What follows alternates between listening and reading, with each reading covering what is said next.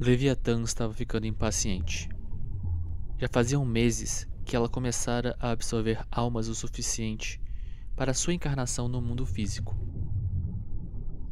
A essa altura, ela já deveria ter alcançado seu objetivo. Porém, algo sempre a atrasava.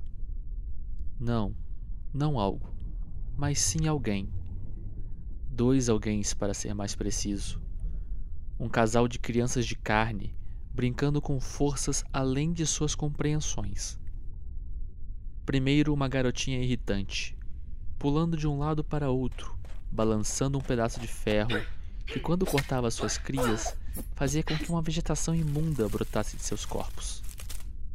Depois, veio outra pequena praga, um garoto de cabelos vermelhos, pisoteando um de seus queridos filhotes até a morte.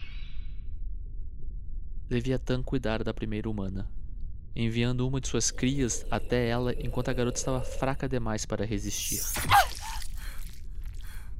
Mas o real problema veio depois disso. O maldito garoto com cabelos vermelhos. Ele passou a surgir em cada manifestação dela através de um nevoeiro, matando seus bebês com uma arma à base de pólvora que lançava pequenos pedaços de metal imbuídos com o poder do elemento fogo fazendo suas pobres crias explodirem em chamas ao serem acertadas.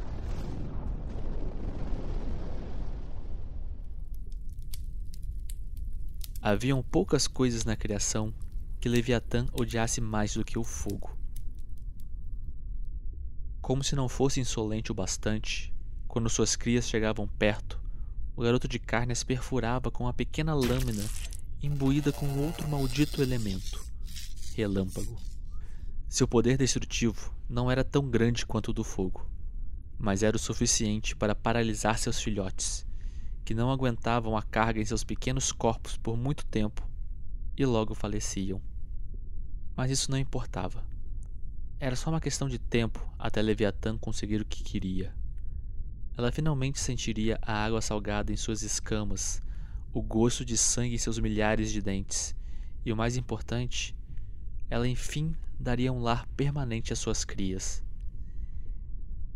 E para isso, se ela precisasse continuar aguardando nas profundezas do mar, presa em uma forma astral durante eras, ela o faria. Afinal, ela possuía toda a eternidade ao seu dispor. Contudo, algo incomum começou a acontecer.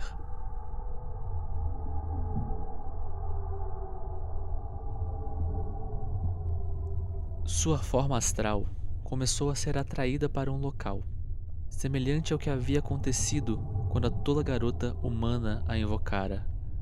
Poderia o garoto de cabelos vermelhos estar cometendo o mesmo erro estúpido? Na verdade, ela não ficaria surpresa. Humanos são conhecidos por nunca aprenderem com seus erros.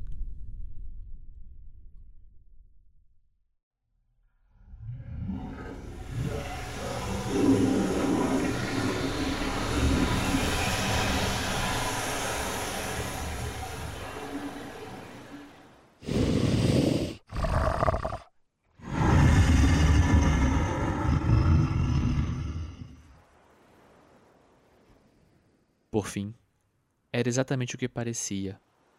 A forma astral de Leviatã agora se encontrava próximo a uma minúscula ilha desabitada, isolada de todo o arquipélago que agora era o seu santuário. Leviatã imediatamente liberou uma extensão de sua vontade no mundo físico, gerando um nevoeiro que rapidamente cobriu toda aquela ilha.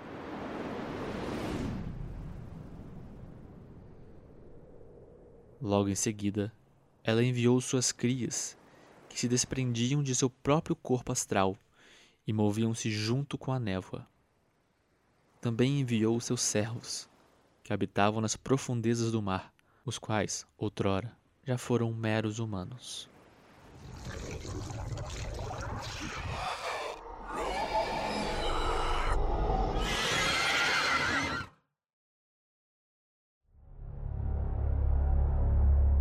Na paisagem noturna da pequena ilha, um homem saiu do meio de algumas árvores.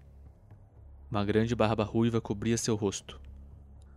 Por baixo das abas de seu chapéu meia cartola, longos fios de cabelos ruivos caíam-lhe até o pescoço. Ele vestia um sobretudo marrom e carregava um coldre amarrado à cintura, contendo alguns pequenos bolsos ao longo de uma faixa.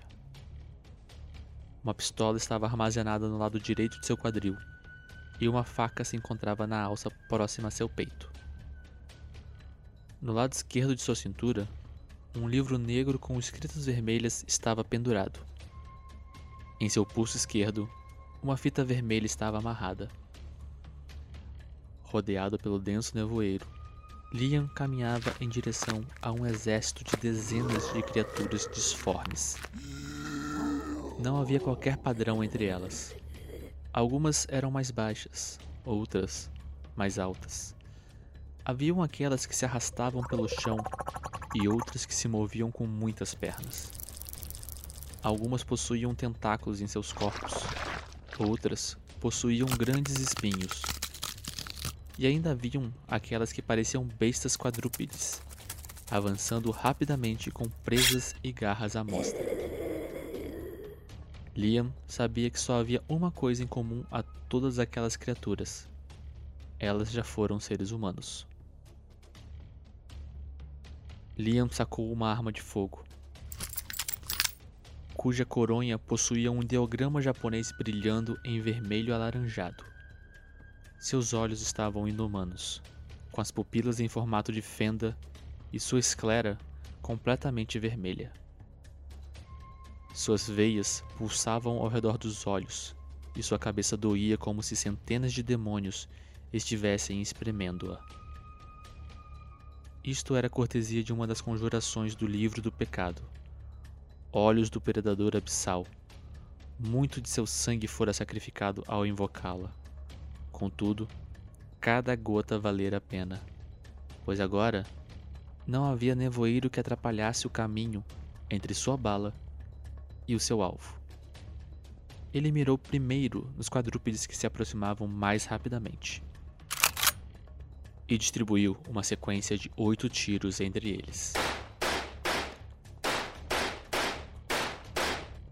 Ao acabar o pente da pistola, oito bestas estavam caídas, agonizando em chamas. Não havia tempo para trocar o pente antes que a próxima criatura atacasse Liam. Então, ele desviou da investida da fera, girou, sacou a adaga da alça em seu peito e esfaqueou a criatura pelas costas. O símbolo japonês desenhado na lâmina brilhou em azul. E então, pequenos raios saíram da adaga, craquelaram pelo corpo da criatura e no ar ao seu redor. Esta permaneceu viva, porém paralisada pela corrente elétrica que percorria sua carne. Outra criatura aproximava-se velozmente de Liam, prestes a rasgá-lo com garras afiadas. Ele removeu a adaga da fera paralisada, soltou o cabo, segurou-a pela lâmina e, com um rápido movimento de seu braço, arremessou a adaga em direção à besta que se aproximava. O símbolo na lâmina brilhava em azul enquanto o objeto girava pelo ar, até fincar com perfeição na cabeça do alvo, distribuindo raios azulados por todo o seu corpo.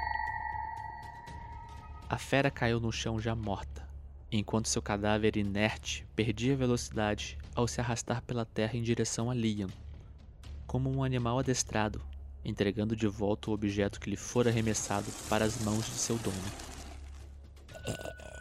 Liam pegou sua adaga de volta assim que o corpo da criatura atingida chegou perto o suficiente dele. Mais três criaturas o cercavam, desta vez rastejantes e cobertas de tentáculos espinhosos. Liam rapidamente jogou o pente gasto de sua arma de fogo fora e pegou um novo da alça em seu peito. Ele a encaixou na pistola e apertou o gatilho três vezes, acertando as três criaturas que o cercavam e fazendo-as serem consumidas de dentro para fora por labaredas de fogo. Em seguida, Liam virou-se para a criatura paralisada atrás de si e a apunhalou no que parecia ser seu lombo, Após alguns segundos de raios percorrendo a carne e o ar ao redor daquele ser, ele finalmente sucumbiu, com fumaça exalando de seu corpo. Ofegante, Liam se virou para o grupo de dezenas de criaturas que ainda se aproximavam, vindas da praia, e sorriu. Eu adoraria fazer isso o dia todo, mas. Ele guardou a pistola e a adaga. Em seguida, ele pegou seu livro negro da cintura e o abriu uma página específica. Tenho um compromisso com a mãe de vocês. Ele encarou o exército que se aproximava dele, uma multidão grotesca de criaturas mortais, ferozes e livres de medo, que marchavam impetuosamente em direção à própria morte. Quando Liam começou a recitar palavras de uma língua que não deveria ser pronunciada por bocas humanas, os diversos símbolos que ele passou horas marcando nas areias daquela praia começaram a brilhar com um amarelo agourento, logo abaixo do exército de Leviatã. Enquanto toda a conjuração fora pronunciada em um idioma profano, Liam manteve em mente o significado de cada palavra, como se saboreasse o poder emanado por cada uma delas. O domínio de Mamon o comando, a minha ganância, tal como a dele é. O chão sob vossos pés sobre tumbas será, pois de pós viestes e ao pó voltará. O solo arenoso abaixo das criaturas começou a se mover.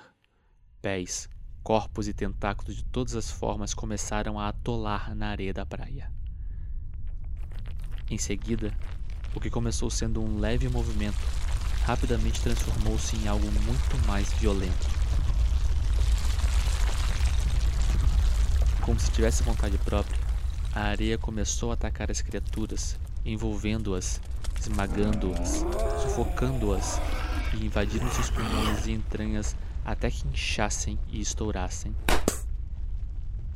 Então, a areia cobriu todo aquele cenário infernal, finalizando o massacre ao se compactar sobre os corpos bestiais abaixo de si, como se uma enorme força subitamente pressionasse toda aquela área para baixo. Se algo havia sobrevivido à movimentação descomunal da areia, morreu após este impacto final.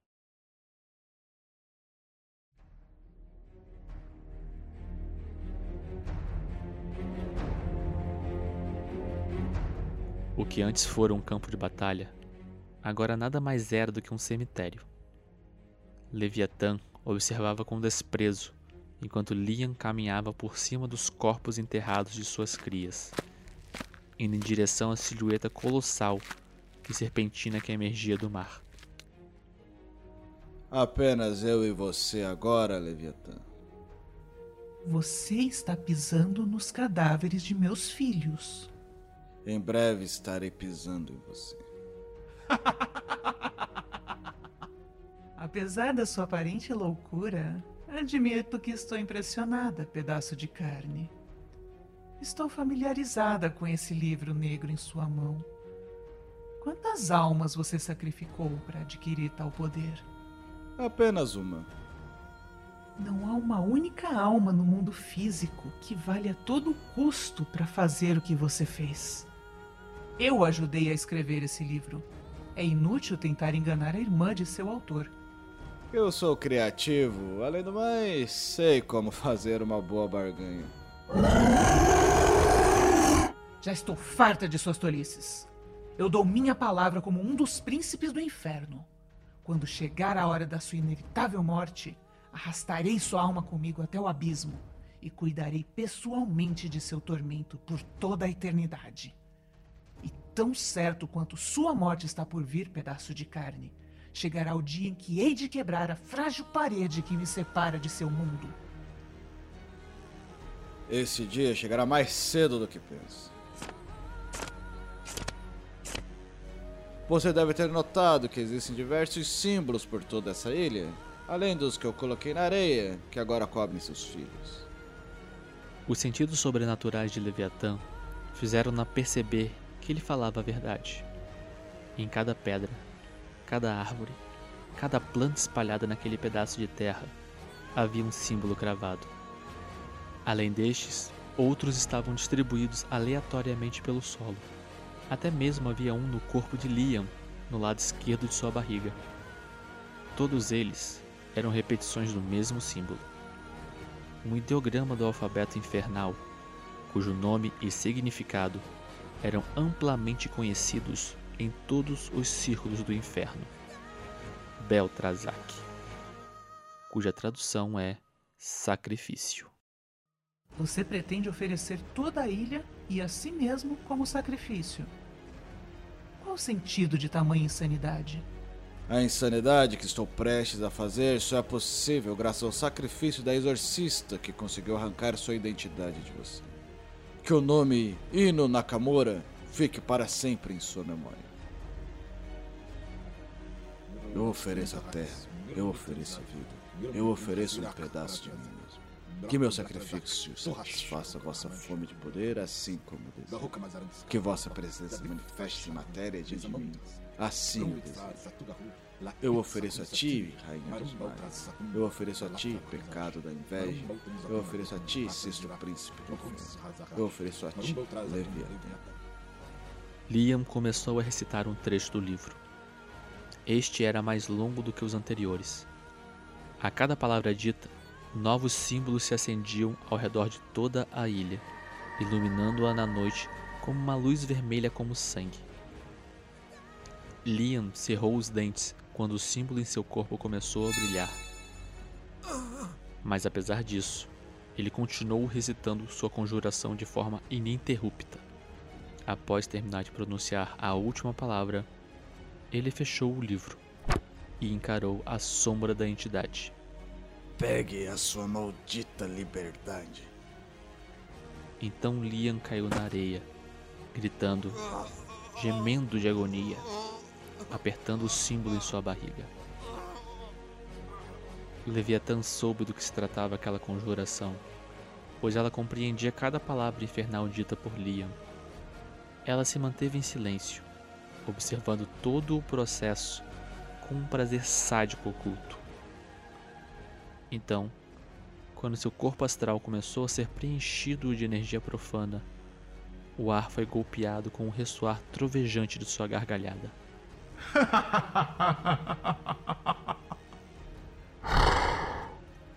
Sua oferenda é do meu agrado, humano.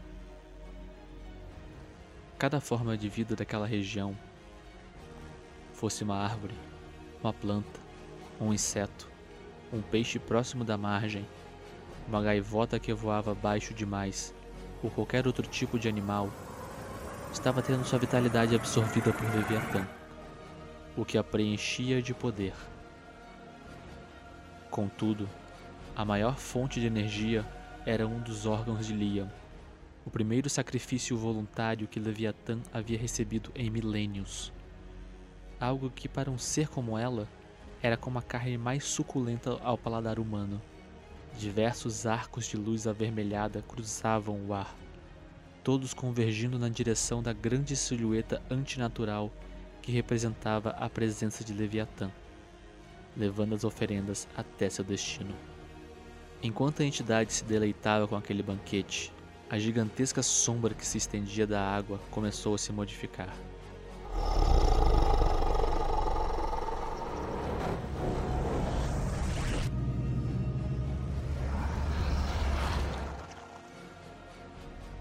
Onde a silhueta sobrenatural estava, uma enorme estrutura óssea surgiu. No formato de uma grande espinha dorsal que se estendia e depois se enrolava em torno de si própria, como uma serpente. Logo depois, aquele esqueleto foi preenchido por órgãos pulsantes.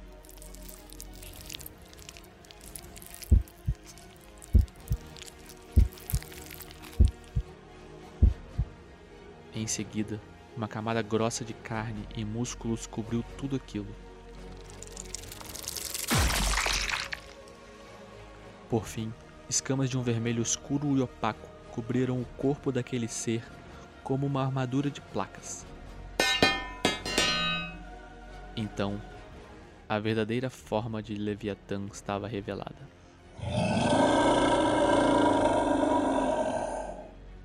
Uma colossal besta serpentina.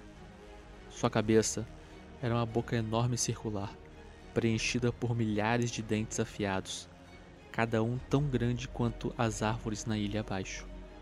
Ao redor dessa boca, tentáculos balançavam ferozmente, cobertos com garras tão grandes e afiadas quanto os dentes da criatura. Na pequena ilha, toda a vegetação parecia ter secado e morrido.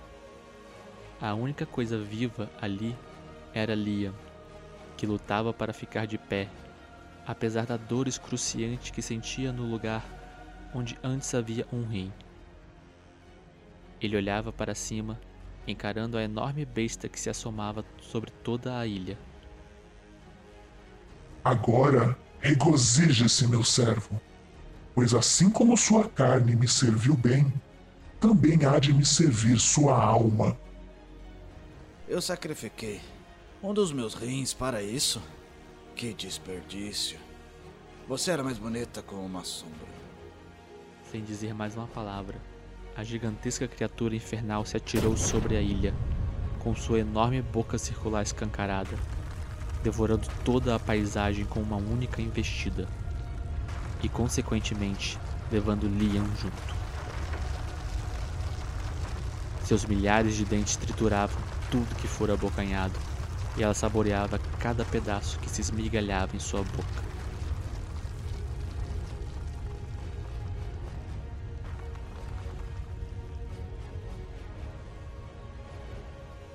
Satisfeita, ela retornou para o fundo do oceano.